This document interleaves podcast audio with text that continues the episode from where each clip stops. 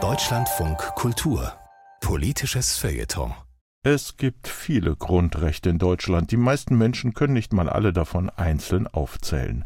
Eines scheint allerdings, obwohl es nicht in der Verfassung steht, noch weitaus mehr zu sein, nämlich ein unverbrieftes Naturrecht, das Recht auf schlechte Laune.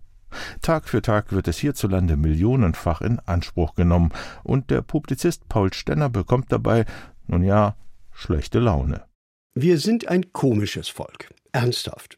Die meisten von uns kennen diese Situation. Wir betreten eine U-Bahn oder einen Bus und merken gleich schlechte Schwingungen.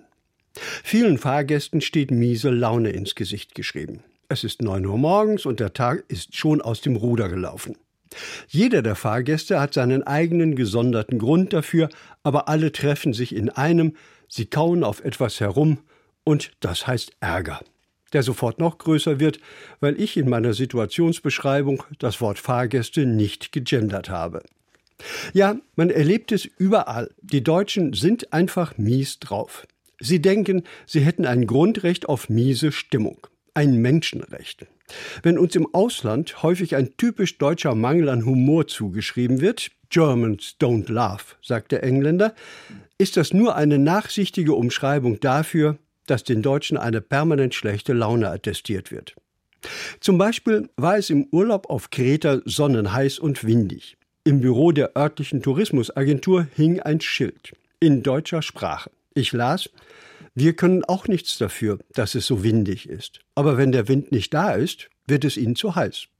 Ich kann mir lebhaft vorstellen, wie oft Urlauber auf deutsche Art grundentspannt und ausgeglichen, das Tourismusbüro gestürmt und sich in einfacher Sprache über den unzumutbaren Wind beschwert haben, bis ein Angestellter in seiner Verzweiflung dieses Schild geschrieben hat.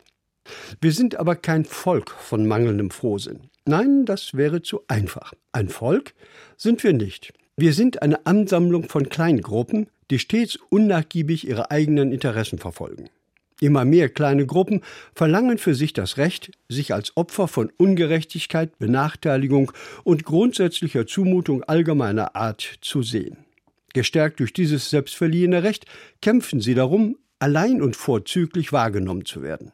Corona-Leugner, die sich selbst belügen, Klimaaktivisten, die sich in Untergangspanik hineinreden, Lokführer, die aus welchem Grund auch immer mehr Geld haben wollen, Landwirte, die sich gegenüber Lokführern benachteiligt fühlen. Missgelaunte Thüringer, die die AfD wählen, weil sie es den Wessis heimzahlen wollen.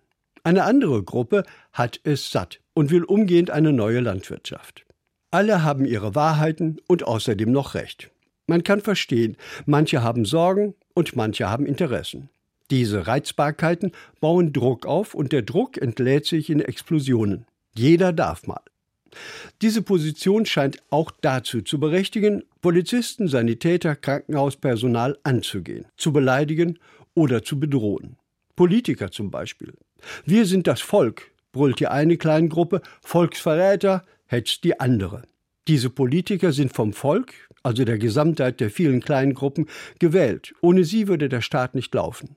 Aber das Grundrecht auf miese Stimmung scheint diesen Leuten das Recht zu geben, die Leute, die sie haben wollten, mit Tomaten zu bewerfen. Wer soll unter solchen Umständen noch Politiker werden? Affektkontrolle galt einmal als eine wesentliche Kulturtechnik. Es wurde erwartet, dass man seine Launen im Griff hatte, nicht gleich berserkerhaft losbrüllte, wenn einem, ob nüchtern oder besoffen, danach war. Dass man nicht gleich losprügelte oder ballerte, wenn eine Schusswaffe zur Hand war. Das eine regelt das Schusswaffenrecht. Das andere sollte eine Erziehung regeln, idealerweise nach den Maßstäben des Grundgesetzes, vernünftig, human, respektvoll.